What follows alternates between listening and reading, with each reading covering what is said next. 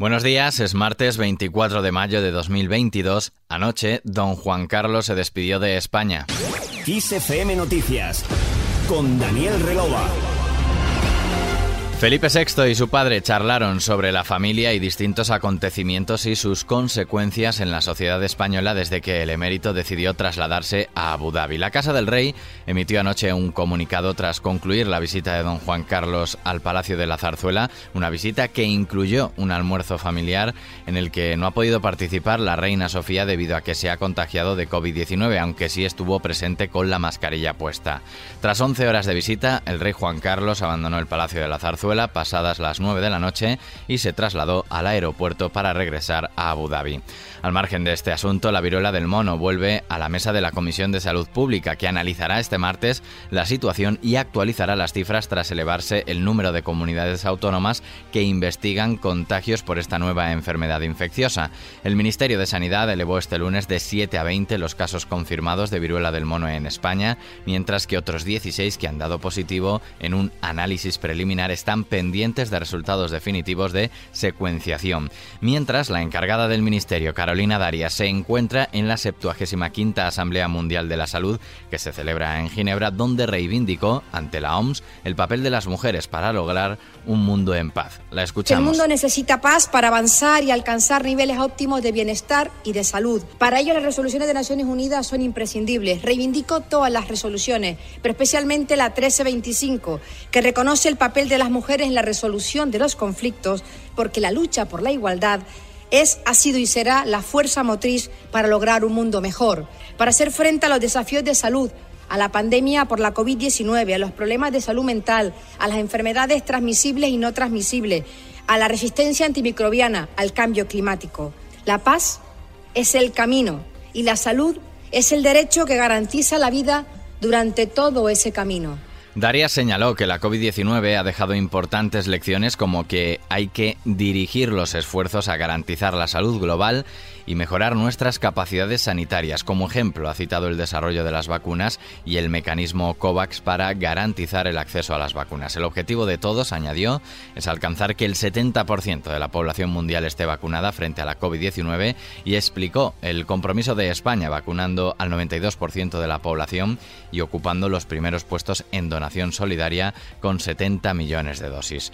En clave económica, la presidenta de la Comunidad de Madrid, Isabel Díaz Ayuso, anunció este lunes que el gobierno regional va a deflactar todos los tramos del IRPF para el año que viene. Por eso les anuncio que la Comunidad de Madrid va a deflactar todos los tramos del impuesto sobre la renta para el año que viene. De manera que si una familia ingresa más ese año, su tramo de renta será ajustado para que siga pagando los mismos impuestos y no pierda su poder adquisitivo por culpa de la inflación. Es decir, si no hacemos nada, lo que provocaría sería una subida de impuestos que queremos evitar. Sería una subida de impuestos encubierta que lo único que hace es dificultar aún más el acceso de las familias a un coste de la vida que está en permanente crecimiento por todo lo expuesto. Ayuso explicó que se trata de una propuesta del líder del PP Alberto Núñez Feijóo incluida en el plan económico que remitió a Moncloa que, según ella, supondrá un ahorro de en torno a 300 millones de euros. En respuesta, la vicepresidenta de Asuntos Económicos del Gobierno, Nadia Calviño, descartó llevar a cabo modificaciones fiscales generalizadas y avisó a la presidenta regional que Bruselas pide responsabilidad fiscal. Creo que las recomendaciones de la Comisión Europea son muy claras con respecto a no poner en este momento en riesgo estos objetivos de responsabilidad fiscal y no abordar eh, modificaciones fiscales, digamos, generalizadas.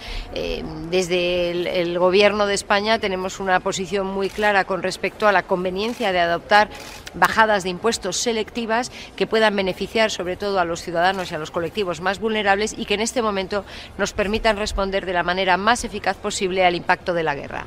Seguimos ahora con asuntos internacionales. El gobierno chino ha avisado al presidente de Estados Unidos de que está jugando con fuego y es que Joe Biden advirtió previamente que una anexión por la fuerza de Taiwán por parte de China conllevaría una intervención militar de Estados Unidos mientras que Japón se ha comprometido a ampliar sus capacidades defensivas ante el aumento de las tensiones regionales. Respecto a la guerra en Ucrania, Volodymyr Zelensky ha señalado que las próximas semanas serán difíciles en su habitual discurso nocturno, el presidente de Ucrania ha declarado que la lucha más dura es en el Donbass, el este del país, y ha denunciado que allí los ocupantes han organizado una masacre y están tratando de destruir todo lo que vive.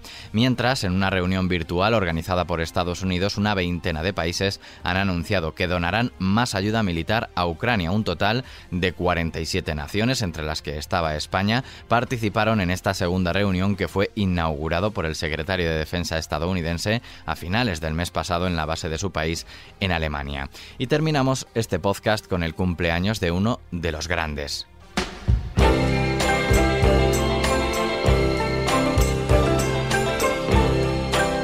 Bob Dylan cumple hoy martes 81 años. A lo largo de su carrera ha sido reconocido y honrado por sus composiciones, interpretaciones y grabaciones. Sus discos le han valido varios Grammys, Globos de Oro y premios de la Academia y su nombre se halla en el Salón de la Fama del Rock and Roll, entre otros.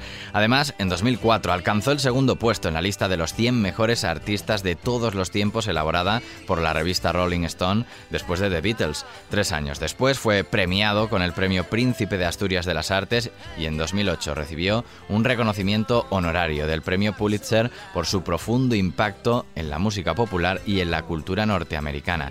En este contexto, desde 1996 diversos autores y académicos nominaron a Dylan para la candidatura del Premio Nobel de Literatura. En mayo de 2012 recibió la Medalla Presidencial de la Libertad por parte del presidente Barack Obama y por último, el 13 de octubre de 2016 recibió el Premio Nobel de Literatura por haber creado una nueva expresión poética dentro de la gran tradición de la canción estadounidense. Recientemente, en enero de 2022, Sony Music anunció que había adquirido todas las grabaciones musicales de la leyenda del rock solo siete meses después de que el cantante vendiera a Universal Music los derechos de autor de sus canciones, distintos de los derechos de grabación. La empresa no reveló la cantidad que abonó por las grabaciones de Dylan, pero se estima que la operación se elevó a más de 177 millones de euros. Aquí cerramos este podcast de XFM Noticias, la información como siempre puntual y actual en los boletines horarios de XFM. Que pases un buen día.